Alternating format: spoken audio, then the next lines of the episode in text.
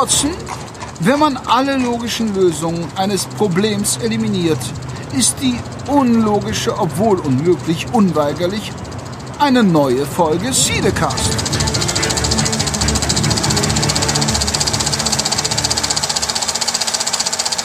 Hallo und herzlich willkommen zu Cinecast Nummer 90.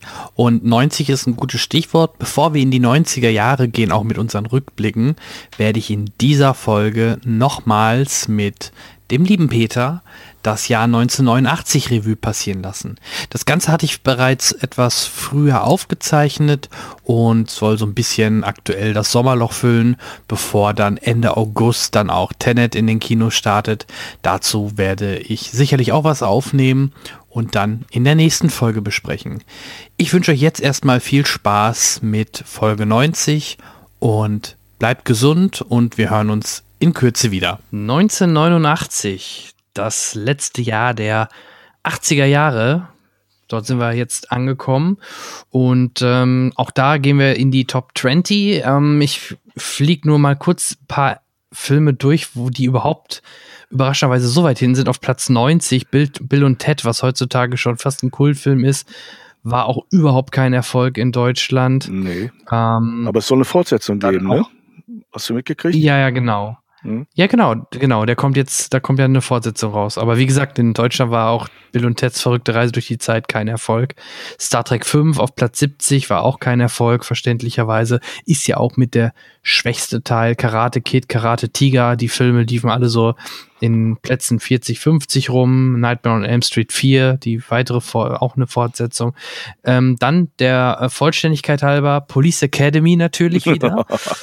ja. Diesmal Teil 6 hat schon jetzt deutlich ähm, Platz, Plätze verloren, nämlich auf Platz 36. Ähm, ja, und dann gehen wir jetzt mal, ich gucke gerade mal, ich denke, jetzt können wir ruhig auf Platz 20 gehen, weil gut, man könnte über Abyss noch sprechen auf 27, aber äh, ja, wir können halt nicht alle besprechen, sondern wir gehen dann mal auf Platz 20. Und jetzt muss ich mal gucken, das müsste der hier sein, nämlich hier steht Zwillinge, das müsste Twins sein, ne? Richtig. Arnold Schwarzenegger Ivan und Reitman? Danny DeVito, ein Ivan Reitman-Film.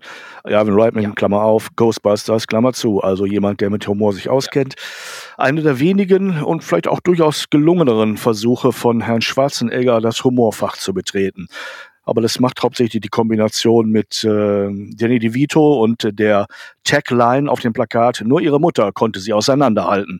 Ich habe auch lange gebraucht, um die Unterschiede zu finden. Ja, auf jeden Fall dann der Weg Richtung Comedy, was für Schwarzenegger ja dann auch Family Comedy danach immer noch mal ähm, wieder kam mit ähm, Kindergartenkopf mhm. zum Beispiel und da gab es noch einen anderen Teil und ja, das ähm, hat sogar funktioniert. Ne? manchmal, nicht immer, aber manchmal ging es gut. Der halb so groß war. Mhm. Ja. Ähm, übrigens, es ist eine Fortsetzung geplant, ne? Von? Ähm, von Twins. Echt? Ja. Ich würde ihn mir ähm, angucken. Hat, Na, ich muss ihn mir angucken. Hat noch kein Drehbuch. Dort soll ein dritter Bruder plötzlich die Bühne betreten und der soll gespielt werden durch oder von Eddie Murphy. Okay, das ist irgendwie logisch, dass man das nur noch so steigern könnte. Exakt, exakt. Mal gucken, mal gucken, ob wir den noch mal äh, zu Gesicht bekommen. Dann darüber, auch da gab es erst vor kurzem ein Horror-Remake. Ich spreche hier an der Stelle von dem Horror-Remake 2019, aber das Original Friedhof der Kuscheltiere, ein Film ja. von Stephen King, ähm, der das Buch geschrieben hat. Mhm. Ja, auch ein Film, der mich in der Kindheit echt beängstigt hat. Ich weiß, der lief dann irgendwie spät abends im Fernsehen. Ich hätte ihn wahrscheinlich noch nicht gucken dürfen. Und da hatte ich echt schon Schiss. Das war schon richtig, richtig hart für ein Kind oder Jugendlichen. Ja, ich weiß, dass ich den schon in einer Pressevorführung gesehen habe. Und äh, ich, oh, ich, cool. war, ich war etwas weniger beeindruckt als meine Kollegen. Ich will das aber nicht dem Film unterjubeln. Ich weiß wirklich nicht mehr, woran es gelegen hat. Ich war nur, ja, so lala begeistert. Vielleicht hatte ich an dem Tag irgendwie Schlimmeres erlebt, als in diesem Film zu sehen war, aber ähm, er ist auf jeden Fall um Längen besser als das, äh, was man letztes Jahr unter dem, unter dem Titel ähm, ja. auf die Leinwand geschickt hat. Ja, das, da gebe ich dir recht. Ja. Gut, dann auf, oh, jetzt bin ich mal ges wieder gespannt auf dein Wissen. Ähm, Platz 18 ist der Film Angeklagt. Äh, Jodie Foster? Ja, ne? Ja, richtig. Ähm, Boah, Wahnsinn.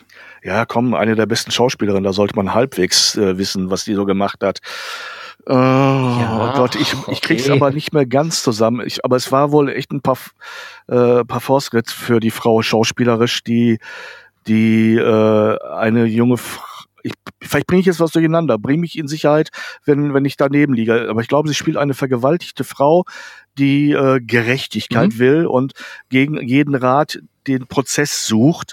Äh, und da natürlich, äh, was leider bis heute immer wieder mal passiert, sozusagen mehr oder weniger aus dem Opfer ein Täter oder eine Täterin wird, obwohl dieses Verbrechen, und das war in dem Film wirklich extrem hart, ähm, und wie es sich anbahnt in einer Kneipe abends ähm, ziemlich explizit gezeigt wird. Also nicht der sexuelle Akt, äh, der ist schon schlimm genug, das, was man sieht, aber so wie, wie diese Frau da von mehreren, sagen wir mal, sehr ungehobelten Kerlen äh, mental in die Enge und nachher auch räumlich in die Enge getrieben wird und äh, man sich an ihr vergeht. Es hat, glaube ich, jemand, also niemanden kalt gelassen, der das gesehen hat. Und für Jodie Foster äh, eine ihrer ersten ganz, ganz großen Charakterrollen. Ich bin mir sogar ja. nicht ganz sicher, ob sie nicht dafür sogar irgendeine Auszeichnung bekommen hat. Doch, beste Hauptdarstellerin, meine ich, war ja sie gewesen in dem Jahr. Und das hat, den, hat ihrer Karriere natürlich einen riesen, riesen Schub gegeben nach dem Oscar dafür. Ich glaube, ich habe ihn sogar doch gesehen, nur der Name hatte mir nichts mehr ja, gesagt. Gerade mit dieser Gruppenvergewaltigung vor Gericht und all das. Das war übel, das, das war äh, wirklich übel. Ja. Ja. Ähm, ja, lass uns, wenn uns da nichts hält, äh, weitermachen. Sehr gerne. Ähm, danach der Film oder auf Platz 17. Ich könnte mir vorstellen, dass vielleicht das mal ein Film ist, der dir noch nicht mal was sagt. Der Bär, französischer Film mit äh, irgendeinem Bär. Doch, natürlich, sagt mir was. Äh, es ist ein Film ja? mit einem Bären okay. als Hauptdarsteller. Arnaud hat ihn gemacht, meine ich. Äh, Jean, Jean-Jacques Arnaud oder, nee, wie heißt der Korrekt. Jean-Jacques Arnaud? Äh, du bist Wahnsinn. Na, es, es, geht ja. so. Ähm, ist ein Experiment gewesen, weil in diesem Film, äh, sagen wir mal, die, das Dialogbuch sehr dünn war. Es gibt dann, wird da nicht viel mhm. gesprochen, sondern wir erleben sozusagen äh, eine, ja, wie soll man sagen, künstlich inszenierte, aus dem, was man gefilmt hat, Geschichte eines Bären in den, ich habe Alpen, in den Voralpen, in den äh, französischen Alpen auf jeden Fall. Irgendwas mit, ja, genau. Und ähm, ja, äh, dass er in die Top 20 gekommen ist, äh, ist schon ein kleines Wunder. Nicht der Qualität wegen, sondern weil das nun wirklich extrem unzugänglich ist für einen normalen, lustigen Kinoabend. Aber ähm, ja. toll gemacht und äh, der Regisseur, ich versuche mich gerade zu erinnern, was er noch alles auf der Kette hat, ist auch kein unbeschriebenes Blatt. Ich weiß nicht, ob es äh, die, äh, The Big Deep war. Ähm, hm, Komme ich noch drauf. Ähm, aber großartig. Gut, als nächstes kommt ein Film, da kann ich wieder mitreden. Und äh, es ist wirklich, finde ich, über erschreckend, äh, dass der nicht weiter oben steht, weil der Film hat fast genauso viel eingespielt wie Der Bär, den wir gerade hatten, oder auch angeklagt. Mhm. Ähm, heutzutage, also ich hätte ihn deutlich weiter oben eingeschätzt, nämlich ich rede von einem Tim Burton-Film, eine Comic-Verfilmung ähm, mit Michael Keaton in der Hauptrolle. Ich spreche natürlich vom. Ja. Ja, oder? knapp daneben. Nee? Nein, nein, nein, nein. Nein, aber Sag an. Nein. Batman. Batman? Ja, stimmt. Michael Keaton. Stimmt, Tim Juice. Wie konnte ich Jack da auf Beetlejuice kommen? Stimmt zwar auch, aber nein, eigentlich nicht. Ähm, ja. ja äh, ist, ist, gilt als heute, heute immer noch, äh, wie soll man sagen, stilprägend. Ne, in Sachen Comic. Ja, Danny Elfman Musik, diese, mit dem Flair von ja. Tim Burton, wie, wie Gotham dargestellt ja. worden ist, wie Batman. Ist, ist der also Prince Soundtrack beim ersten genommen. Teil gewesen? Oder war das bei, ja. bei Batman Returns? Nein, das war beim ersten, also auch, das auch, hat sich auf Jack Nicholsons Joker bezogen immer. Ja, ja. Ähm, ich weiß, dass damals auch die Presse im Vorfeld groß war. Nein, sie war sogar sehr groß. Ich glaube, dass nach dem wenig befriedigenden ähm, Einspielergebnis man zu der These gekommen ist, dass dieser Film oder dieser Film gilt mittlerweile als Paradebeispiel dafür, dass man zu viel Publicity haben kann, zu die Leute sozusagen satt gemacht hat, bevor der Film gestartet ist, weil in den äh, in den seriösen Medien Nachrichtensendungen wurde über diesen Film berichtet. Ich glaube, damals wurde auch noch nicht zeitgleich mit Amerika gestartet. Das heißt, es gab äh, Berichterstattungen von den amerikanischen Previews, von den amerikanischen Premieren, von den Dreharbeiten. Es gab äh, Berichte über diese sensationelle Filmmusik, über die Stars. Die Leute waren zum Filmstart satt. Und das mhm. ist einer der größten PR-Fails der 80er Jahre gewesen. Dieser Film hätte, und ich glaube in Amerika ist er verhältnismäßig, also im, im Ranking, weiter oben. Ähm, in Deutschland ja. haben sie es hier, wie heißt das schöne Wort, verkackt, ähm, weil sie zu viel gemacht haben. Bevor man diesen Hunger stillen konnte, haben die Leute schon ein leichtes Würgen gehabt. Und dann ist der mhm. Appetit raus. Und ähm, wenn du dich in der in der Werbe-PR-Branche umhörst, äh, ist das, wenn es um die 80er geht oder um Film geht, äh, eines der Paradebeispiele, dass das dann äh, sozusagen bei der Nachschulung immer wieder genannt wird, macht es so nicht. Obwohl der Film, wie du selber sagst und zu Recht sagst, äh, eigentlich großartig ist, stilbringend ist. Die Musik ist bis heute ein Kracher. Also der, der Soundtrack von Prince war ein Hammer, ne? Diese, ja. Ähm, da ist der zweite Teil, glaube ich, weiter oben gelandet. Aber das werden wir dann demnächst Gehe ich auch sehen. von aus, da kommen wir sich, da, genau, da kommen wir in den 90ern noch zu. Vielleicht ein bisschen noch was zur Entstehungsgeschichte, was ich nicht wusste, mhm. ähm, bevor ich mich mit dem Film jetzt zuletzt nochmal befasst habe, ist, dass 1985 der Film schon mal produziert werden sollte, mit äh, Bill Murray in der Hauptrolle als, als, als oh, Batman. Das wusste ich ähm, nicht. Was aber nicht ja, genau, bei, mhm. ich auch nicht, was nicht zustande gekommen ist und Warner dann nochmal 88 grünes Licht äh, gegeben hat. Nach dem Erfolg von Beetlejuice hat es dann ähm, auch der Michael Keaton geschafft, dort die Rolle zu bekommen, nachdem ein Pierce Brosnan oder Mel Gibson eigentlich favorisiert äh, aus, dem, aus dem Rennen waren. Und ähm, auch noch ganz spannend, wenn man sicherlich auch ähm, äh, als in Anführungsstrichen Verlierer benennen kann, ist ähm, äh, Billy D. Williams, der den Harvey Dent kurz spielt. Der taucht aber im ersten Teil nur kurz auf. Mhm. Ähm, der hat dann einen Exklusivvertrag mit Warner und dieser sicherte ihm eigentlich zu, dass er die Rolle des Harvey Dent dann im folgenden Batman Returns ähm, weiter spielen soll und dort halt zum Bösewicht anwachsen soll und im Batman Forever dann wirklich der Batman-Widersache Two-Face werden soll. Was ja dann ja. ähm, im zweiten Teil äh, nicht mehr relevant war. Der Vertrag wurde äh, aufgelöst, weil, weil Williams einfach nicht mehr so populär war und äh, Christopher Walken bekam er dann die Rolle als äh, Max Schreck, der dann das spielte, was vielleicht sonst eigentlich Billy D. Williams mhm. gespielt hätte. Und ja, Tommy Lee Jones wurde dann halt im dritten Teil dann Harvey Dent Two-Face. Ja. Ja, ich, ich erinnere ja. mich daran, dass, dass wir uns vor dem ersten Teil gewundert haben, dass der einzige Schauspieler ohne Kinn, den wir kennen, äh, die Rolle bekommt, in der das einzige äh, in der Verkleidung, was man sieht, sein markantes Batman-Kinn sein soll. Da haben wir uns ja. damals sehr gewundert, warum man ihn nimmt, also ungeachtet dessen, dass wir den als Schauspieler mochten oder Beetlejuice äh, ganz toll fanden. Aber äh, Batman war der Mann mit dem Kantenkinn. Und das Einzige, was man wirklich sieht, unverkleidet, ne, äh, aus der Verkleidung mhm. rausragen. Und äh, der Mann ist ja nun wirklich halslos oder kinnlos zumindest. Halslos stimmt nicht. Riesenerfolg. Der Mann gilt als der Prototyp ja. des modernen Batman-Darstellers, während der Mann, dessen wunderschönes Skin wie, wie für Batman-Kostüme gemacht schien, äh, George Clooney in seiner Rolle äh, es nicht er selber, aber der Film sowas von abgestürzt ist. Also das glaube ich, äh, ja, das war ein, ein äh, ja, Joel Schumacher, ne? der unlängst verstorben genau. ist. Der ist wirklich erst vor kurzem ja. von uns gegangen, der Gute. Ähm, aber da, da fällt ja. mir noch eine News zu ein, wenn wir ja. gerade bei Batman und Michael Keaton sind. Ähm, es hält sich hartnäckig das Gerücht oder es wird ge gesagt, dass Michael Keaton seine Rolle als Batman wieder aufgreifen wird in dem The Flash Kinofilm, ähm, wo es wahrscheinlich um irgendwelche verschiedenen Universen geht und vielleicht kommt dann Flash auch in die 1989 Batman-Welt, wo ein älterer Michael Keaton weiterhin den Batman spielt. So könnte ich es mir erklären und vorstellen. Also ich bin sehr gespannt. Und ach ja, genau, und Michael Keaton hat angeblich auch schon für mehrere Filme dann halt äh, unterschrieben und soll dann als alter Batman vielleicht so wie ein Mentor für Flash und Co. da, hm. da, da sein. Also wird vielleicht ganz spannend. Mal gucken, was da noch kommt. Witzige Idee. Wobei er mir als Birdman auch sehr gut gefallen hat, weil er eben die, die Batman-Nummer auf eine hyperironische Art und Weise da reingebracht hat. Also ein großartiger jo. Film. Ja, dann geht's doch jetzt zur Nummer.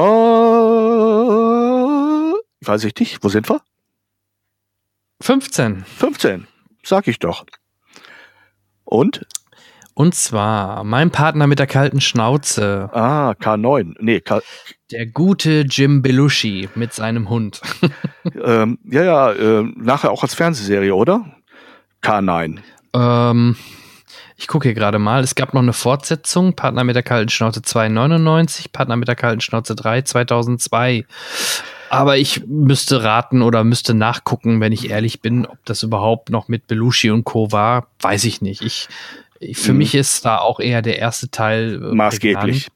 Weißt du eigentlich, ja, wie viele Jahre, wenn nicht Jahrzehnte es mich gekostet hat, zu kapieren, warum amerikanische Polizeihunde K9 heißen? Weißt du's? Nee, äh, warte mal. Also, nee, nee, weiß ich nicht. Nee, erzähl mal. Also, Nein, es, keine es, Ahnung. es ist kein Zufall, dass dieser Hund K9 heißt, weil K9 die allgemeine Bezeichnung in Amerika für Polizeihunde ist. Denn wenn du K9 Englisch mhm. aussprichst, K9, ist es sozusagen ja. die amerikanische Aussprache des lateinischen Worts für Hund, Wolf, Kanine. Ah, okay, wäre ich nie drauf gekommen. Spann, spannender Fakt. Ja, ja also ich, es hat mich etliche Jahre gekostet, um dahinter zu kommen. Nicht, dass ich gesucht hätte, aber irgendwann bin ich über diese mhm. Nummer gestolpert und dachte, ach ja, schön, dass ich das jetzt langsam auch kapiert habe. Dann ist ja ganz spannend, der, denn der, der, der Originaltitel ist ja auch K9 ja, im eben. Englischen. Und äh, der zweite Teil heißt übrigens K911. Ja, 911 für amerikanische ja. Polizeinotruf. Ja, richtig, genau. Ja, da waren sie sehr kreativ. Und mhm. komm, dann gucken wir der Vollständigkeit und, halber. Und die One-One kannst du natürlich als Strich-Strich wie zwei als Fortsetzung auch aufs Plakat drucken. Ne? Also ja, die haben schon manchmal witzige Ideen, aber ich kapiere sie auch nicht immer sofort. Ja. Und der dritte heißt übrigens dann der Vollständigkeit halber K9PI. P?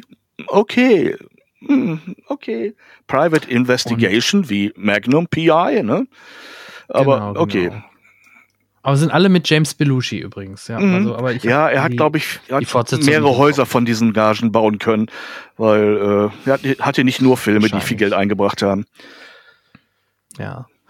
Okay, gehen wir weiter. Oliver und Co. auf Platz 14. Disney. Oliver und Co. war doch Zeichentrick. Zeichentrick ne? genau, aus dem Hause Disney. Ich kann mich an Details nicht erinnern. Ich komme immer schnell durcheinander. Mhm. Ich komme immer schnell durcheinander mit, ähm, es gab Oliver und Co. und es gab doch noch diesen anderen Hundefilm mit, ach, Charlie. Alle Hunde kommen in den Himmel oder so. Mm, ja. Kapp und Kappa gab es ja auch noch als Hundefilm aus Disney. Auch, ja. ja. Also Guck gerade mal. Ich kriege die auch nicht alle komplett auseinander, muss ich ganz ehrlich gestehen. Aber der Charlie-Film war aus dem gleichen Jahr, sehe ich gerade. Das kommt natürlich auch noch zu, dazu. Auf jeden Fall war auch aus 89. Sind wir sehr hundelastig, ne? Ja, das auch. Und der Film mit, mit der Charlie, alle Hunde kommen in den Himmel, mhm. der hat mich deutlich mehr als Kind ergriffen. Ähm, mit der Himmelsfahrt und Hund und der, ja. der, tote Hund kommt zurück, um, um zu helfen. Oliver und Co. Äh, ist dann eher so eine Sache wie Oliver Twist von Charles Dickinson. Ne? Mhm. Habe ich aber nicht so ab, nicht so, nicht so abgespeichert, dass ich es jetzt so wiedergeben könnte, muss ich gestehen. Ja, ich, wie gesagt, ich habe es mehr als 20 Jahre nicht gesehen. Insofern fragt mich bitte nicht nach Details. So, ähm, jetzt bekommt man ja doch langsam Durst. Deswegen auf Platz 13 gibt's was zu trinken, nämlich eine leckere Herbstmilch. Äh, Josef Filzmeier Regie und Respekt. Äh, Hauptdarsteller, oh Mama Mia, da komme ich jetzt nicht drauf. Ähm, Werner Stocker? Ja. Claude, Rud äh, Claude Oliver Rudolph? Claude Oliver hat da mitgespielt. Mit. Unser Klotzkopf Claude ja. Oliver. Und äh, Bond-Bösewicht, wie er sich auch gerne nennt, nachdem er Stimmt. immerhin auch in einem Bond irgendwas mit, mit Brosnan war es, ne? Äh, ein Widersacher spielen durfte. Ein paar kleine Szenen, aber es adelt ja doch. Ähm, ja, ich kann da nicht viel zu sagen. Ich weiß, dass der, dass der äh, einen großen Wiederklang gefunden hat, weil, weil es doch ja. ein bayerischer Heimatfilm ist, ähm, der mhm. sich, der sich mit, mit ja, Identitäten in der bayerischen Einöde so ein bisschen auseinandersetzt und mit Familienleben dort und so weiter. Aber so ganz genau weiß ich es nicht mehr im Detail. Muss auch nicht. Ich habe den, nee. wie gesagt, ich kenne auch nur den Namen und ich weiß, dass der existiert, aber ja. nie gesehen. Dann äh, würde ich sagen, dann gucken wir uns doch lieber Platz 12 an. Ich denke, dass der ein bisschen spannender ist. Da kann ich auch ein bisschen mehr zu erzählen, weil das wieder ein Film ist, den habe ich natürlich total gerne gesehen. Es kam danach auch noch mal zwei Fortsetzungen, eine Serie und in Kürze kommt sogar noch eine Fortsetzung und wird Rick Moranis endlich wieder vor die Kamera bringen. Oh. Rede über Honey, I Shrunk the Kids oder auch Liebling, ich habe die Kinder geschrumpft. Mm, Gab auch inzwischen auch, glaube ich, auf Deutsch auch, ne? Also das Thema. Aber ähm, ja, ich erinnere Kann mich, dass ich, dass ich den, ja, ja, irgendwas mit, aber dann wieder mit, mit äh, Schule und Kinder und Lehrer und ähm, mm, ich habe da auch was in Erinnerung. Hm. Ja, aber, aber das ist ja, das ist ja sozusagen die Mutter jenseits des Horrorfilms, in dem das Thema ja auch schon mal vorgekommen ist, ich sag nur die Fliege, äh, der, also das, die Urverfilmung, ähm, die, die, ähm, in dem dieses Schrumpfen nicht wie in Science-Fiction-Filmen die Reise ins Ich, sondern mal aus der humoresken Richtung angepackt wurde. Und da ist ja, er die Vorlage für ne, eben für für äh, für alles, was jetzt in der Richtung mit Spaß verbunden ist. Und ich könnte mir durchaus vorstellen, dass da eine Fortsetzung wieder Spaß macht. Ja, ich bin sehr gespannt, weil ich glaube, seine Filmfrau, das müsste, jetzt muss ich gerade mal gucken, seine Filmfrau da ist, ist das die Matt Nee, das ist ein Mann. Moment. Wie heißt naja, Range, Range Zalinski, äh, Diane Zalinski, gespielt von Marcia Strassmann. Und die ist 2014 verstorben. Und das wollen sie wohl auch durch den Brustleiden. Das wollen sie wohl auch in, de, in, de, in den Film reinbringen, dass er jetzt halt, dadurch, dass seine Frau gestorben ist, sich wieder in irgendwelche ähm, Schrumpf und solche Geschichten reinsteigen und da passiert dann halt irgendwie da was. Das ist so wohl das Grundkonzept, wie man das Ganze aufbauen will. Und mhm. ich finde halt spannend, dass da wirklich Rick Moranis wieder mitspielt. Da war ich sehr überrascht. Ich mochte ihn natürlich sehr gerne als Barney Geröllheimer in Ghostbusters und so. Aber man hat ihn ja doch, und unser kleiner Horrorladen natürlich, aber man hat ihn halt ewig schon nicht mehr gesehen gehabt, ne? Stimmt. Ja, Gut, nach der Herbstmilch und den Kindern krieg ich schon wieder Durst. Ach. Und äh, du, Peter, wollen wir an die Bar gehen und äh, uns einen Cocktail, Cocktail? bestellen? Lassen genau. wir uns den vielleicht von Tom Cruise mixen. Ähm, ich glaube, der kann das. Hm. Ja, das war damals so die kleine Sensation, dass er da schon die Stunts selber gemacht hat. Äh, damals noch an der Cocktailbar. Nein, er hat wirklich mit den Flaschen da doch, äh, erinnerst du dich an die Bilder, wo er die da ja. so showmäßig hinter dem Rücken und vor einem im Salto hergeworfen hat und wieder gefangen und dann lässig in die Gläser gluckern ließ.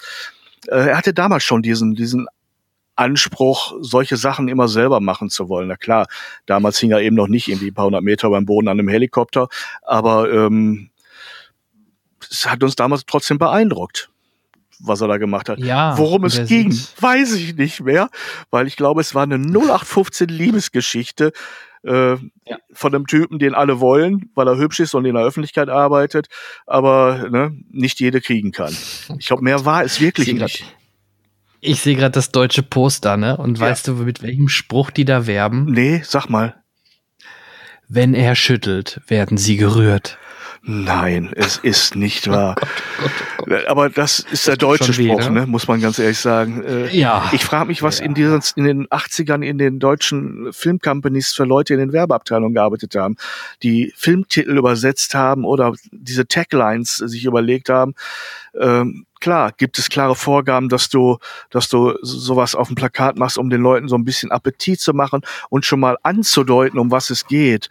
Aber was deutet uns das an? Also gar ja. nichts, außer dass jemand kein Sprachgefühl hat. Ist das eine besondere Leistung allerdings? Ja. Oder oder oder wollte man uns da wollte man Bond-Publikum in diesen Film locken? Er schüttelt und rührt was, Mann.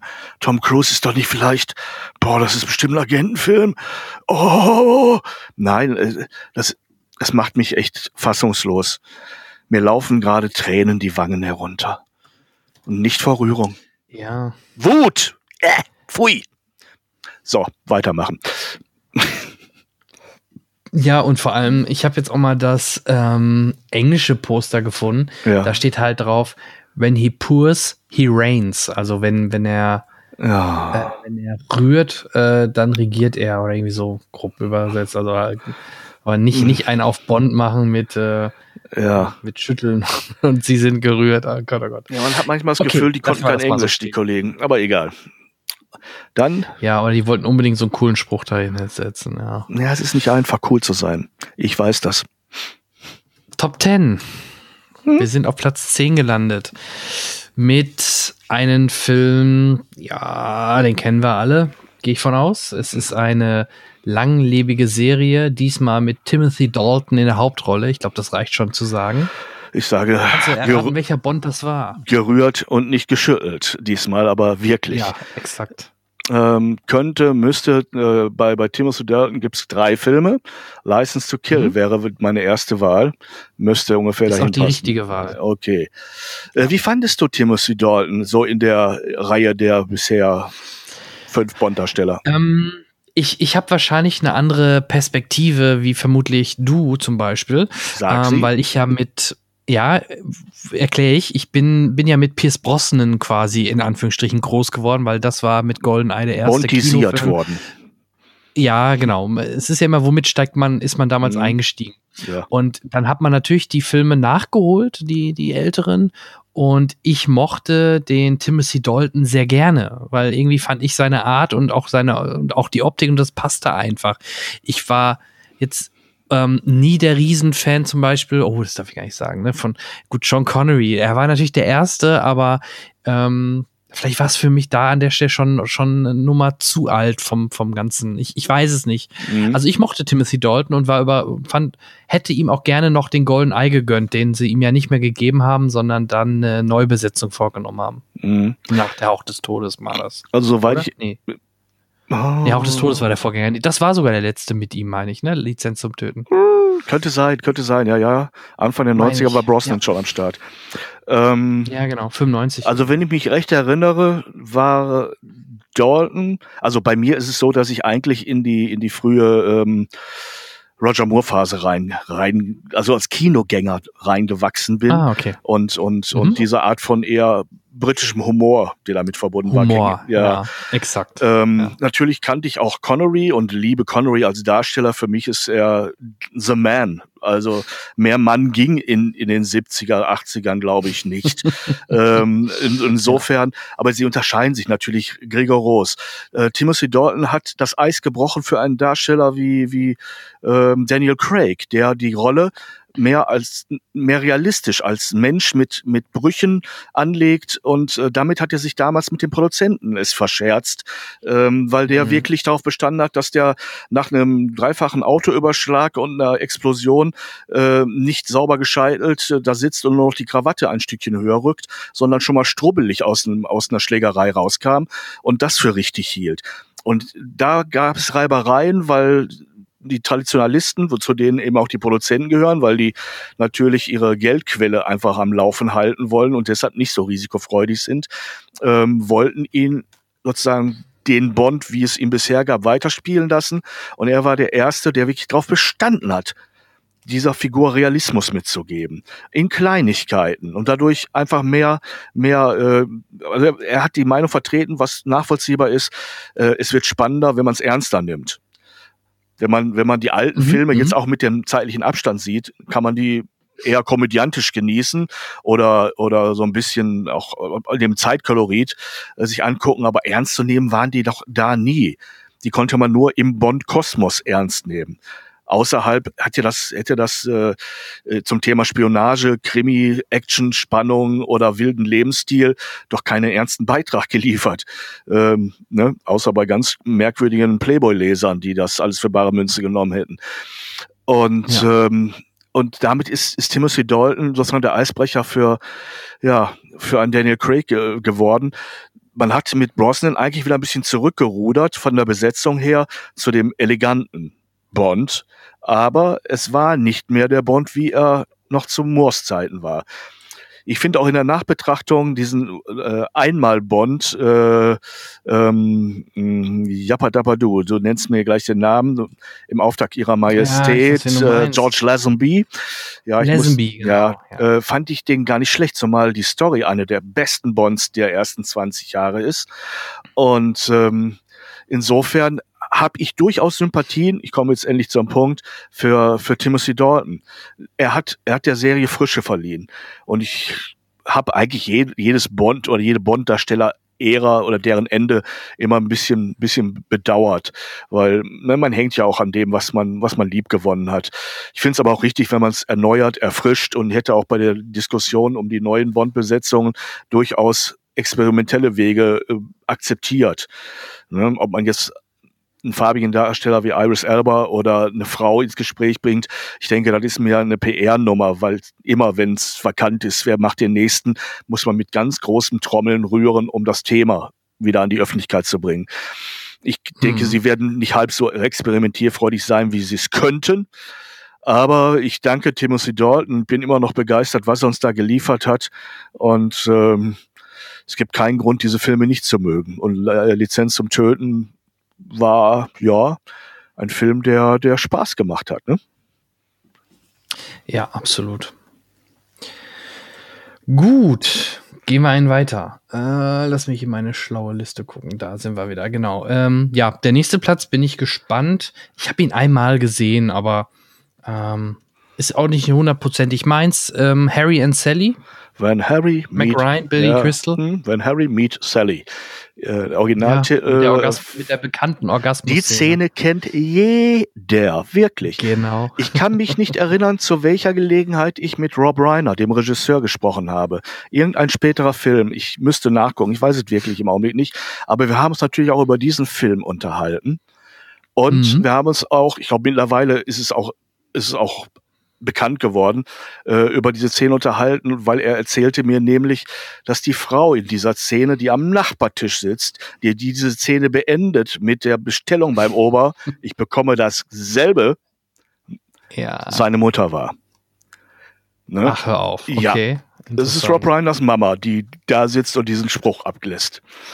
Und ähm, ja, ähm, natürlich ähm, für Billy Crystal Karriereschub bis wer weiß wohin wobei ich ihn nie so wirklich als Romantic Lead gesehen habe. Ich fand ihn als Oscar-Präsentator viel witziger. ähm, Mac Ryan, äh, für mich ein trauriges Beispiel dafür, wie dieses Business hübsche kleine Frauen, wenn sie älter, erwachsen und reifer werden, kaputt macht, indem die sich bereit erklären, so verunstalten zu lassen. Die Frau hat ja nun wirklich ein paar böse, zwar sagen wir mal medizinisch gesehen gelungene Operationen, aber aber wenn du sie anguckst und denkst, warum sieht die immer noch aus, als wenn die noch keinen Führerschein haben darf? Und das mit, ich weiß nicht, wie alt sie inzwischen ist. Es ist doch eher traurig, oder? Ja, Baujahr 61 ist die Frau. Ein super, ja. Aber ansonsten möchte man sagen, ähm, ja. ähm, so darf man in dem Alter nicht aussehen. Das ist nicht richtig. Ja, und, und, wenn man ein bisschen näher rangeht, merkt man auch, dass das nicht gewachsen ist. Ja, ich verbinde sie gerade mit auch mit Tom Hanks Filmen. Ja, natürlich. Äh, ja, doch, Tom Hanks Filme. Schlaf, Schlie schlaflos. Mhm. Wunder, wunderschöne Filme. Beides übrigens nach einem Buch von Nora Ephron, deren Bücher äh, ständig verfilmt werden, wenn man mal wieder ähm, Pärchen ins Kino locken will.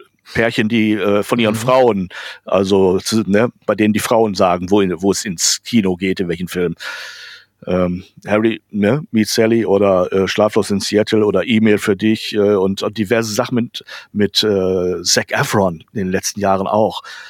Die Frau hat ah, jede Menge ja. Vorlagen geliefert für eben dieses Genre. So. Gut. Wo sind wir nun? Wollen wir weitermachen? Moment, Och, wir sind bei, ich muss wieder gucken, damit ich nicht in der Zeile verrutsche. Das war Platz 8. Nee, jetzt kommt Platz 8, so rum. Das war Platz 9, jetzt kommt Platz 8.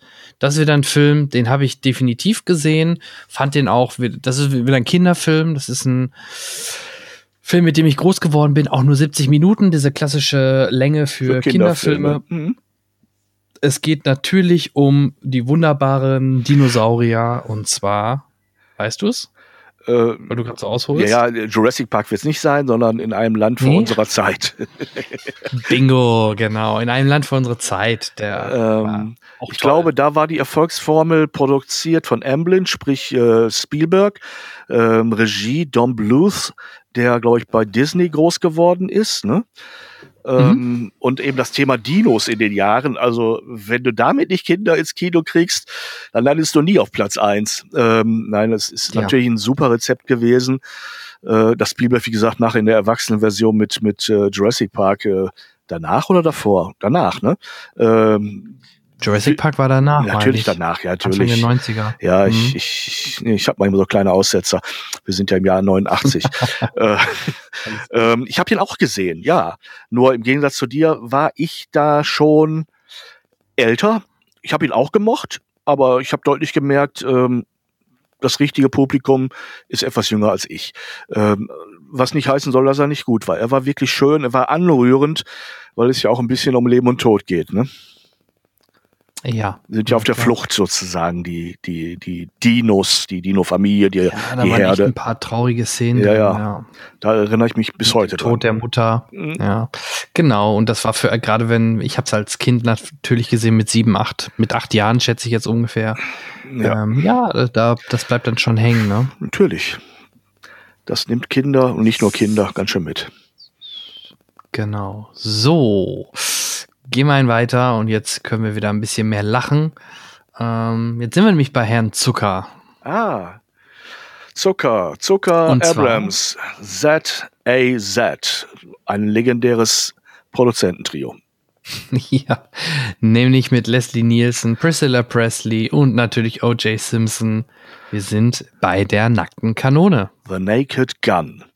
Äh, auch eigentlich, was ich im Nachhinein erst realisiert habe, weil ich glaube, es lief nicht im deutschen Fernsehen, die Fortsetzung einer Fernsehserie. Ne?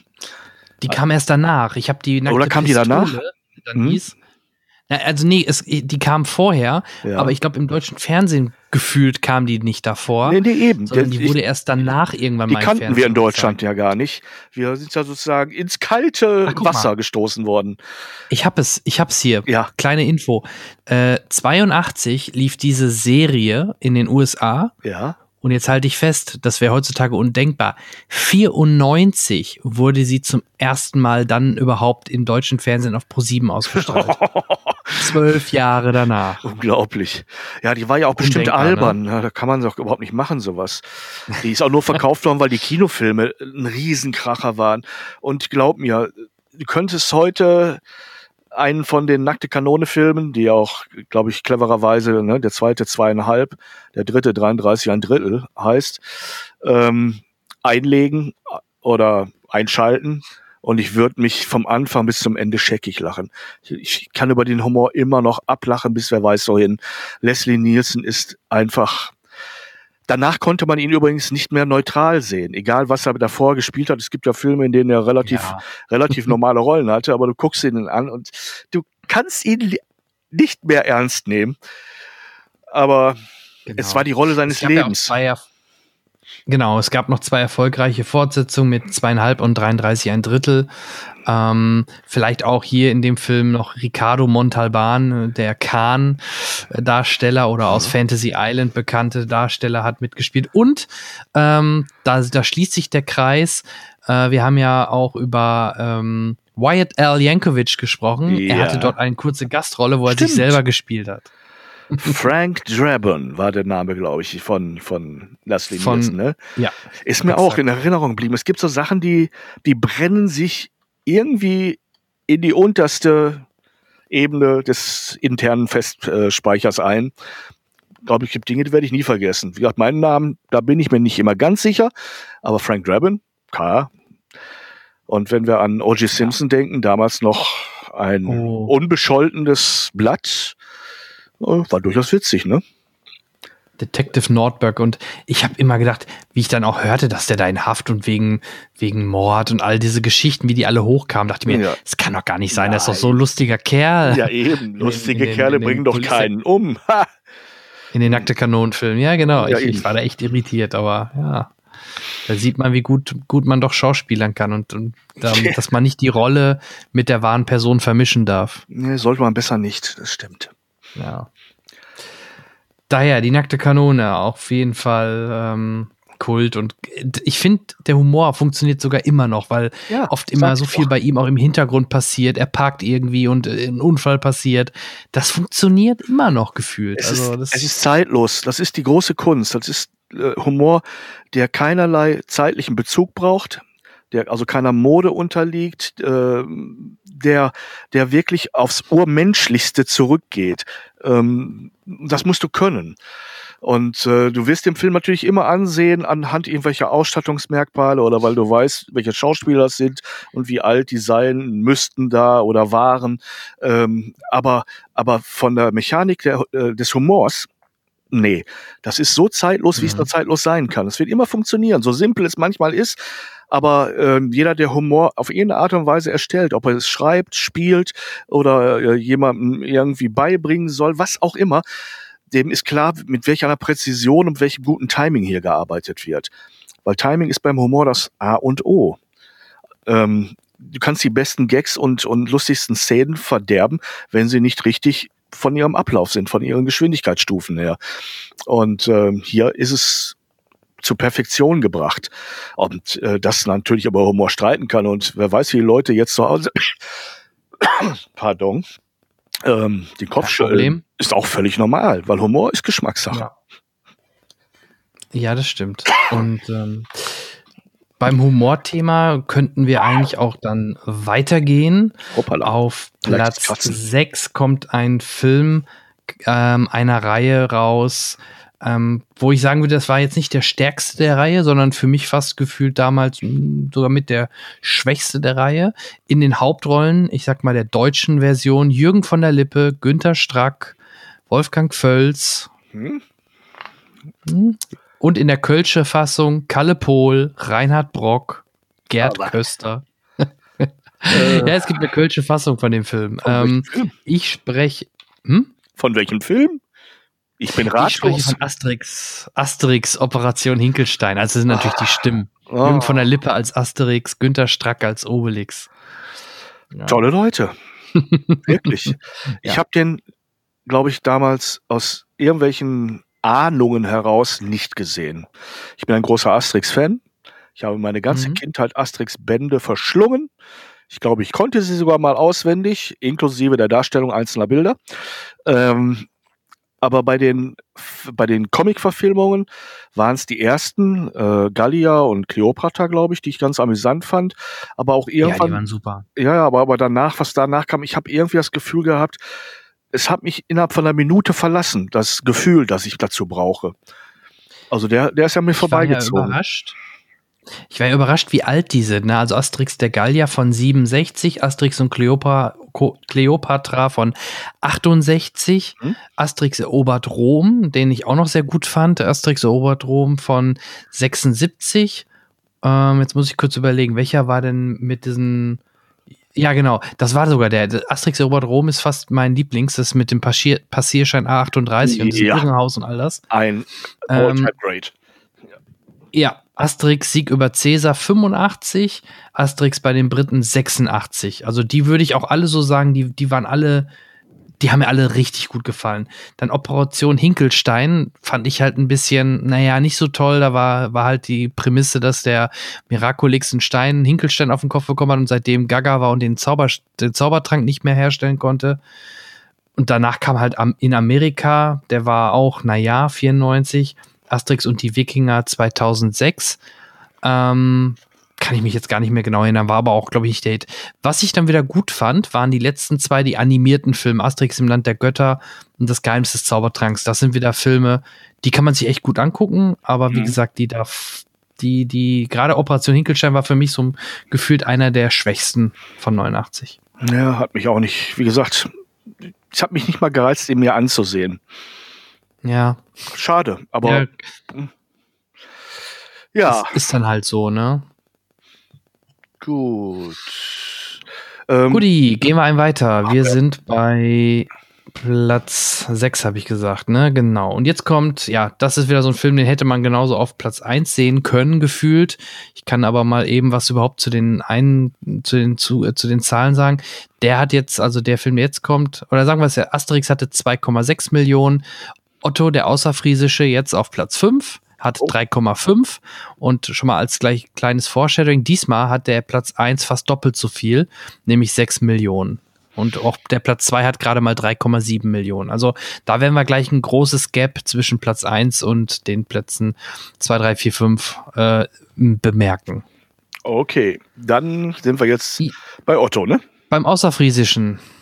Ja, Otto-Filme, das war, wie mhm. Otto immer war, man hat immer ein Jahr gewartet, bis was kam. Ne? Damals die Otto-Shows im Fernsehen oder die Platte dazu oder ähm, ja, das waren immer so, so lange Zyklen, bis Otto wieder was rausgebracht hat. Er hat ja. irgendwann mal die Frequenz gesteigert, aber ich glaube, zu der Zeit war das wirklich noch so, dass, äh, dass das so ein Jahr bis anderthalb immer dauerte, bis mal wieder was kam. Und äh, eigentlich auch nicht enttäuscht hat, oder? Nee, also für mich war das auch einer, also ein bisschen ver, ver, vermischen die sich natürlich, aber Otto der Außerfriesische war halt die Geschichte, wo er dann alleine, wenn, wenn er ist da im Leuchtturm und dann kommen da diese Immobilienhaie, weil die das Land von ihm haben wollen und klopfen an die Tür und sagen halt, wir sind die neuen Nachbarsleute, drum gibt es was zu kaufen heute, wollte er sagen. Äh, saufen natürlich. Wie kaufen? Nein, saufen. Äh, das, da sind so viele Sachen. Und wie er dann in Miami ist und Graf Steffi, also Steffi Graf da auf dem Tennisplatz trifft und, und, und. Das hat schon sehr viele co äh, coole Momente und äh, hat mir sehr gut gefallen. Ähm, damals Teil, also dieser, dieser Teil von, von den Otto-Filmen, ja. Ja, also mehr kann man da auch kaum zu sagen. Wer Otto mag, genau. mochte den auch. Wer Otto nicht mag, mochte auch den Film nicht. Ne? Vico von Vico von Bülow spielt auch mit, ne, als eine mhm. kleine Rolle, als Paul Winkelmann. Ähm, ja, das ist schon schön, schön dann zu sehen, sowas. Mhm. Gut, ähm, dann gehen wir einen äh, Schritt weiter, denn nach Otto kommt auf Platz 4.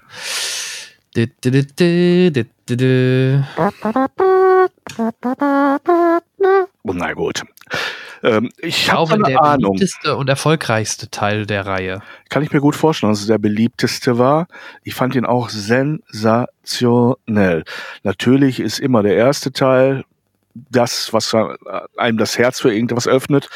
Aber der hat noch mal einen draufgelegt, hatte ich das Gefühl, weil ja, wir lernen ihn als Kind kennen und wir lernen vor allem seinen Papa kennen.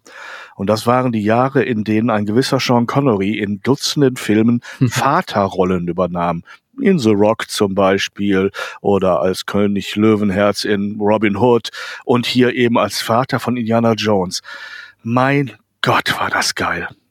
Ne? Also es und übrigens, weißt du eigentlich, ähm, wenn die sich so spielen, also auch vom Alter her, so wie sie wirklich sind, wie alt Sean Connery war, wie er Vater geworden ist? Äh, nee. Also, ne, wenn, wenn er dann quasi Harrison Ford als Kind gekriegt hätte, also Indiana Jones. Wie viele Jahre älter er sozusagen ist, oder? Ja, genau, genau. Nee, kann ich dir aus dem Stand nicht beantworten. Zwölf Jahre. Ja, der ist halt potent. Sean Connery. Und warum Sean Connery nicht? Baujahr 30 und Harrison Ford Baujahr 42. Und da war halt eine junge Mutter. Ist auch nicht schlimm. ja. Nein, es funktioniert ja trotzdem, ja, ne? aber es ist schon skurril. Ja, aber eigentlich, darin, ja. dass Harrison Ford immer das Bübchen im Spiel mit drin hat. Und er kann es ja. halt auch, er hat das Glück von der Physis her, äh, immer noch so etwas Jungenhaftes, dieses Han Solo-mäßige drin zu haben. Er wird immer für jünger gehalten, als er ist. Der Mann ist in den 70ern. Wenn du dir aktuelle Bilder von Sean Connery anguckst, der ja nun jetzt seit ein paar Jahren nicht mehr aktiv ist, siehst du einen sehr, sehr alten Mann. Und da war er sozusagen in der Blüte seiner Reifenphase und äh, einen besseren, wen hätte man daneben sollen? Es gibt niemanden, der diesen Part besser als Haudegen, als Vater des, des berühmtesten Filmabenteurers äh, irgendwie verkörpern könnte. Stell dir vor, man hätte das Ganze so rausgezögert und dann irgendwann sagt äh, Harrison Ford, Dad, die Kamera schwenkt rum und da steht, was weiß ich, äh, Bruce Willis oder so mit dem Bart, damit er alt aussieht oder so. Ja. Nein, es hätte alles nicht und funktioniert, wenn man nicht so einen so eine, einen, einen Charakter gehabt hätte. Ja, und ich finde halt auch, es ist so ein bisschen back to basics. Es, ich finde, der zweite fällt immer so ein bisschen dabei raus, weil äh, er wirkt gar nicht so wie die wie Teil 1 und Teil 3, war vielleicht damals Absicht, aber ich finde halt gerade auch jetzt, dass auch die Bundeslade wieder so kurz angespielt wird und so dieses, dieses Thema, auch, auch, dass die Nazis wieder auftauchen, was im zweiten Teil ja nicht der Hauptböse oder nicht der Bösewicht war. Mhm. Auch dass äh, John Ryan, äh, John Ry Rice Davis wieder mitspielt, aus, auch der auch im ersten Teil bekannt war. Ähm, das schafft dann wieder eine schöne Atmosphäre und dann das Zusammenspiel zwischen Ford und Connery ist natürlich super. Und vielleicht auch da noch mal ich fand es ganz toll, die, den Rückblick erst am Anfang ins Jahr 1912, wo ein junger, leider viel zu früh verstorbene äh, River Phoenix mhm. ähm, den jungen den jungen Indie gespielt hat. Und wir erfahren, woher er seine Narbe hat. Ne? Ja, richtig, durch die Peitsche. Sein erster Peitschenschlag. Ne? Ja. ja. also einfach ein wunderschöner ja, Film, der einen großen Bogen spannt, ja. äh, über viele Kontinente geht, äh, super genau. Kulissen bietet, hervorragende Rollen, äh, eine unglaubliche Dramatik, als der Vater zum Schluss stirbt aber noch nicht ganz oh ja. Schluss ist. Ähm, und ähm, die großen Mythen, die wieder eine Rolle spielen in diesem Film. Also er hat alles, was das, das Phänomen Indiana Jones ausmacht. Ähm, und äh, man merkt ihnen an, dass Teil zwei zwar gut lief und auch mit der, mit der, ähm, mit der Fahrt unter Tage durch, durch mit diesen Loren natürlich ein absolutes Filmhighlight geboten haben, aber ganz viel Kritik sich eingeheimst hat, weil der Film vieles vernachlässigt hat, was man bei Indiana Jones sehen wollte. Und außerdem wirft man ihm vor, das aus der heutigen Sicht nicht zu Unrecht, dass er natürlich rassistisch ist, so wie er ähm, diese indische Bevölkerung ja, ja. als extrem äh, ähm, abergläubisch und brutal veranlagt und Affenhirne essend und Pipapo darstellt als als als wirklich so Primaten im Grunde genommen. Ähm, ich habe das nie so eng gesehen, weil das ist ein Film oder wenn man sowas als Film oder als Buch, als, als ein Kunstwerk sieht, dann müssen da Freiheiten rein. Aber äh, ich kann auch verstehen, dass man es, ähm, dass man, dass man sich daran stößt und, und sagt, so, es hat auch Auswirkungen im Bewusstsein real existierender Zuschauer. Aber ja. Indiana Jones. Aber das war halt Temple of Doom, ne? Ja, ja. Und, und, Kreuzzug hat alle Fehler beseitigt und noch richtig was draufgepackt, inklusive Autogramme von Adolf Hitler im Buch von Indiana oh, Jones. Super. Da sind so super viele Highlights Szene. drin. Das ist ein, ein, ja, ja, man hat ein bisschen Angst davor, was in dem angekündigten nächsten Teil kommen kann. Oder ob man nach einer ja. kleinen Talfahrt wieder ein Highlight zustande bringt. Lassen wir uns überraschen. Ja, und vor allem lassen wir uns erstmal überraschen, ob es wirklich äh, zustande kommt. Ne? Mal schauen. Ja, man ist festen Willens. Ne? Es kann natürlich ja. immer sein, dass einem Harrison Ford irgendwie in ein oder zwei Jahren äh, es nicht mehr leicht fällt, ne? all das, was man da erwartet, ja. zu liefern. Auch das. Gut, gehen wir aufs Treppchen, äh, aus, äh, schon wieder. Aufs Treppchen, Treppchen nicht Treppchen, Treppchen. Treppchen. Und zwar, ähm, ich hole da auch noch mal kurz aus. Ähm, 1985 kam der erste Teil raus. Du weißt, das ist einer oder es ist der, ja, es ist mein Lieblingsfilm. Dann weiß ich es. ist ein Dreiteiler im Grunde. Es Dann wurde niemals remaked, es wurde nicht wieder angefasst. Und hier sind wir jetzt beim zweiten Teil. Es ist Back to the Future Part 2, oder? Korrekt. Ja. Zurück in die Zukunft 2, Korrektor. Genau, mit äh, wieder an Bord Robert Zemeckis und die ganze Crew. Natürlich Michael J. Fox, Christopher Lloyd, alle, die auch im ersten Teil zu sehen waren. Außer, jetzt ja, muss man ja, ich glaube, ich habe es dir beim letzten Mal ja schon mhm. gesagt, der Vater nicht. Ähm, der wollte zu viel Geld und man hat äh, ihn dann quasi fast komplett aus dem Drehbuch rausgestrichen und die Szenen, wo er dann doch relevant war, hat man ihn einfach äh, kopfüber gehangen, so dass man, da, dass man nicht so, sofort erkannt hat, dass das ein anderer Schauspieler ist. Ne, das ist ähm, man muss ja, ihm zu helfen von wissen. Marty McFly, der Vater, genau, George McFly. Ja, zurück in die Zukunft 2. Ich glaube, wir könnten, da könnte ich jetzt eine Stunde mit dir drüber sprechen und äh, über die, über das Paradoxon sprechen mit der Zeitreise, dass man was, wenn man in die, wenn man in der Zukunft was mitnimmt in die Vergangenheit, dort was verändert, dass sich dann quasi eine alternative Zeitlinie bildet und und und ne, auch was Doktor auf der Tafel erklärt. Ich fand halt den den zweiten Teil, weil er ein deutlich höheres Tempo hatte, weil er die lustige Zukunft äh, dargestellt hat. Ich sag jetzt mal lustig, weil ja, sie war natürlich schon ein bisschen, ähm, ein bisschen over the top, aber einige Sachen gibt's ja wirklich heutzutage. Ja. Und wir sind ja mittlerweile schon drüber hinweg über diese potenzielle Zukunft, weil da ging es ja um 2015. Da sind wir schon lange drüber hinweg. Zukunftsfilme, die im Jahr ja. 2015 spielen. Das habe ich gerne. ja, gut, hier, ne, 2001, ne? Ja, eben. Die Zukunft ja. war gestern. So. Also weiterhin ich bin mal gespannt. Ich habe ein bisschen Angst, wenn ich irgendwann mal mit, wenn sie so 10, 11, 12 sind, äh, wenn ich meinen Jungs diese Filme zeige, wie sie darauf reagieren. Ich, ich bin sehr gespannt. Einfach das heute funktioniert. Ich behaupte ja, aber. Ist doch ganz einfach. Man muss da durchgreifen und sagen, so, das ist die Stelle, an der müsst ihr lachen. Ich höre nichts. Lachen. Und jetzt erschreckt euch bitte ja, das ist, kurz. Es ist einfach, ja. äh, klar ist er ein bisschen gealtert, aber ich glaube, die, die Atmosphäre, die packende Handlung, die Charaktere, die sind ja immer noch so grundsympathisch und machen Spaß. Von daher es ist in, sollte es funktionieren. Der eigentliche Plot ist so weit von einer Wirklichkeit entfernt, dass sie unabhängig davon, wann man sie ansetzt, funktioniert oder wann man sie sich ansieht, auch funktioniert. Ne? Weil du siehst ja nie wirklich ja, eine, ja. eine, eine Jetzt-Realität. Das Einzige, was er natürlich auffällt, das ist äh, der Zukunftstrip ins Jahr 2015. Aber wenn du den anders synchronisierst und sagst, so, wir fahren in die Zukunft ins Jahr 2030, wird keiner es merken und immer auch sagen, ah, so sieht's also in zehn Jahren aus. Ne, also im Prinzip ist es, ja. ist auf so einer Metaebene von vornherein angesetzt, dass jeder, jeder Timeshift ähm, real innerhalb dieses Kosmos bleibt. Weil ja, ja und du viele Sachen, viele ja. Sachen haben die ja sogar, viele Sachen haben die sogar recht richtig erkannt, ne, mit Bildtelefone, Flachbildschirme.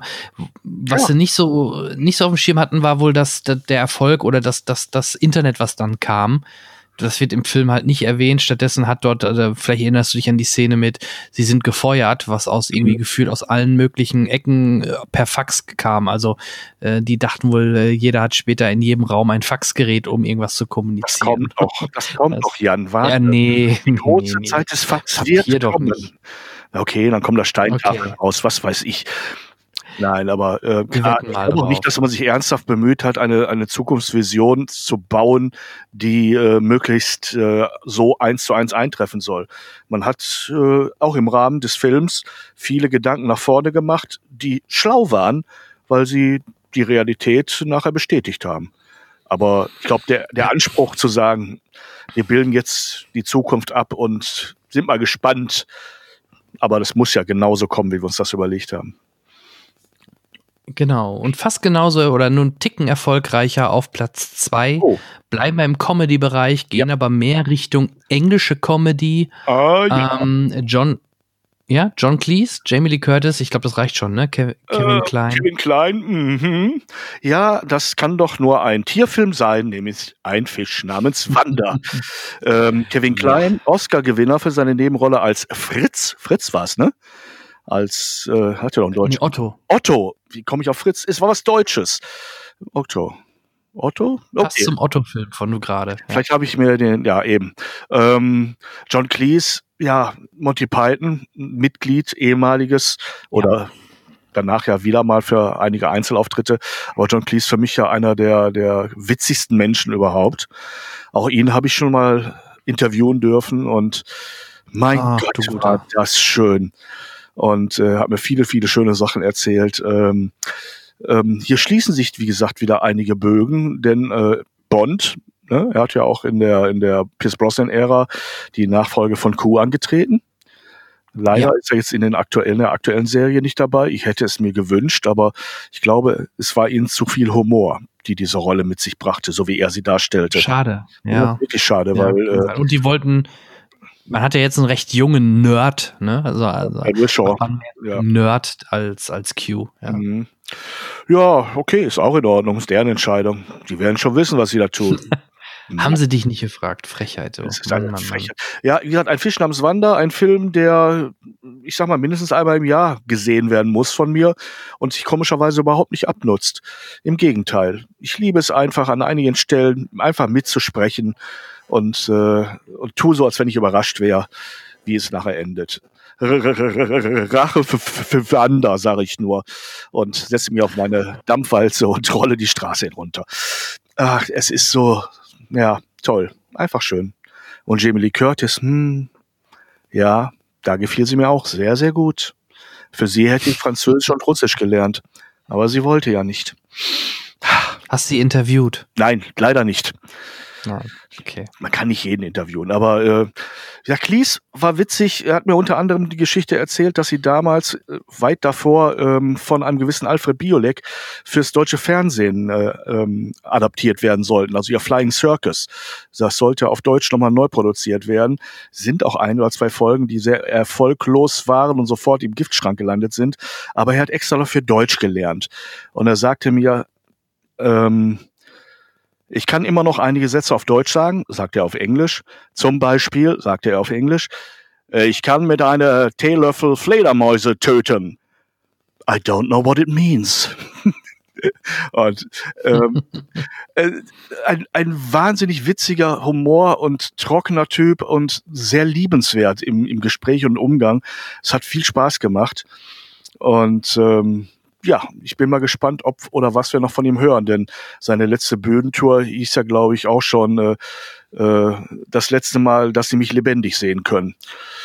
Was immer er ja. damit meinte.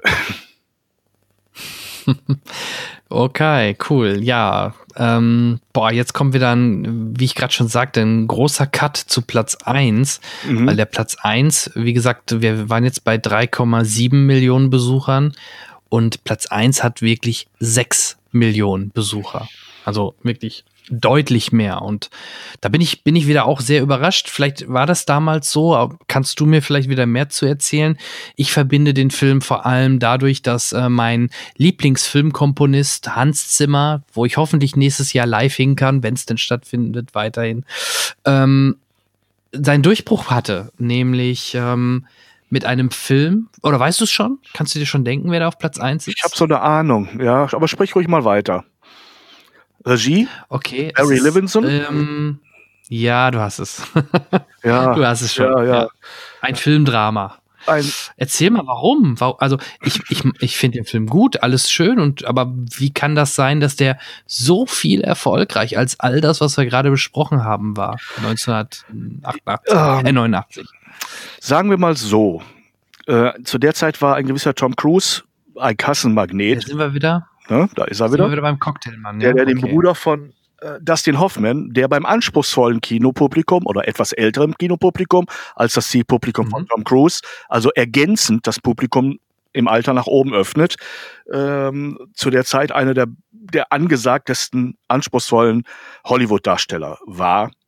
Mhm. Ähm, mit einem Thema, Autismus, oder lass es mich so sagen, wenn du dich heute mit irgendjemandem so auf einer Party oder irgendwo am Tisch unterhältst und das Thema Autismus kommt auf, wird irgendwann der Begriff Rainman fallen. Und so viel Wirkung ja. hat der Film einfach, dass der über diese Zeit hinweg immer noch symbolisch für, für eine Aufklärung zu einem Thema und auch das Bild von Autisten. Viele Leute, die autistisch veranlagt sind, müssen dir auch erklären, es ist nicht wie bei Rainman. Es kann so sein, aber es gibt so viele Arten von Autismus. Ich kenne mich mit dem Thema ein bisschen aus, äh, aber es ist immer mhm. noch so prägend, dass man, dass man da sein Bild herbezogen hat. Dieser Film hat also äh, Wirklichkeitsbezug hergestellt. Viele kannten diese Krankheit in Anführungsstrichen nicht ähm, und ähm, haben dadurch Kontakt bekommen. Das Ganze ist in ein durch die Kombination zwischen diesem flotten Lebemann Tom Cruise und äh, dem an Raymond erkrankten und sich ein bisschen ungeschickt bewegenden Autisten ähm, äh, Dustin Hoffman ähm, ähm, das Ganze auch sehr amüsant präsentiert bekommen. Es waren ja wirklich witzige Szenen in dem Film bei einem ernsten Thema, das neu für viele war, das viele interessiert hat und es hat gesellschaftliche Wahrnehmung geprägt.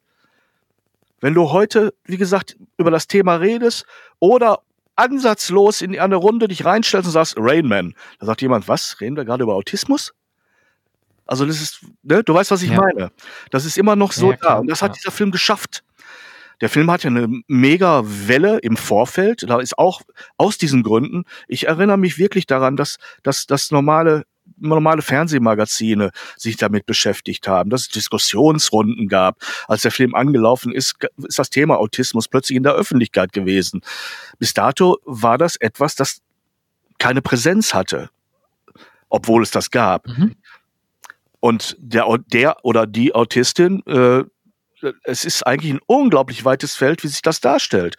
Es ist nicht immer sichtbar und es ist nicht immer mit einer Hyperhochbegabung in mathematischen Dingen verbunden oder irgendeiner anderen künstlerischen Superfähigkeit. Manchmal ist es auch völlig nutzloses Zeug. Manchmal ist es nur das Verhalten, das so ist, eine nach innen gekehrte Abgeschottetheit mit einer Oberfläche, die sich nichts anmerken lässt. Tausend Varianten gibt es dazu. Aber plötzlich ist es in der Welt. Und das in einem Hollywood-Film, für den es Oscars gibt. Der Film ist der beste Film des Jahres nach den Oscars gewesen. Dustin Hoffman, bester Hauptdarsteller dieses Jahres. Ja, also, ja, ja, also ja. auch noch abgesahnt ohne Ende. Äh, insofern ähm, kann man nur sagen, ähm, ich vermute, ja. dass der Film ähm, so ein typischer Fall ist. Zu der Zeit war das so, dass er in den USA einen Ticken vor Deutschland lief. Ja, er lief im Dezember 88 schon.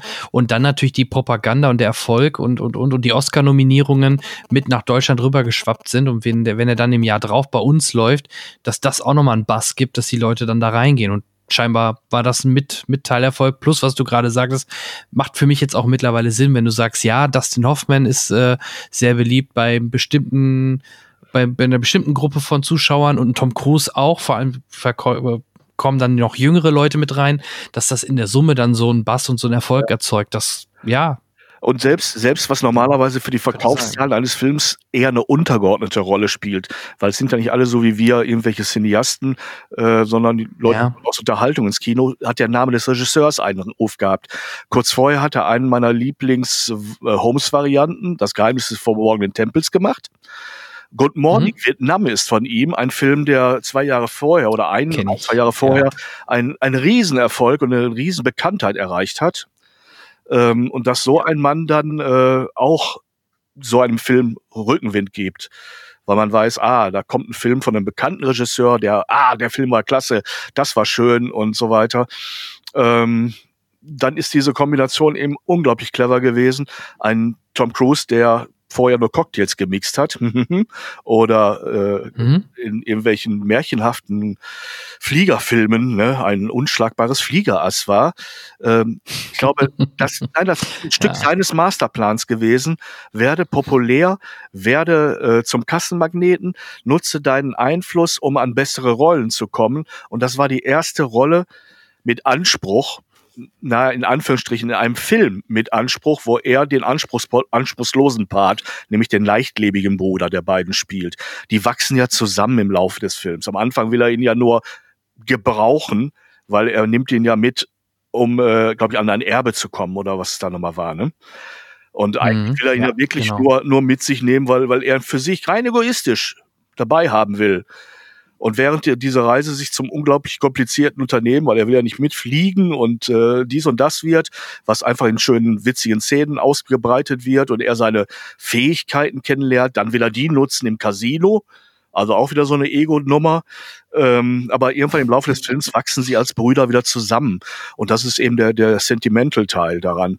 Und äh, das ist natürlich auch eine, eine wirklich befriedigende Story, die viele, die rauskamen, weiterempfohlen haben.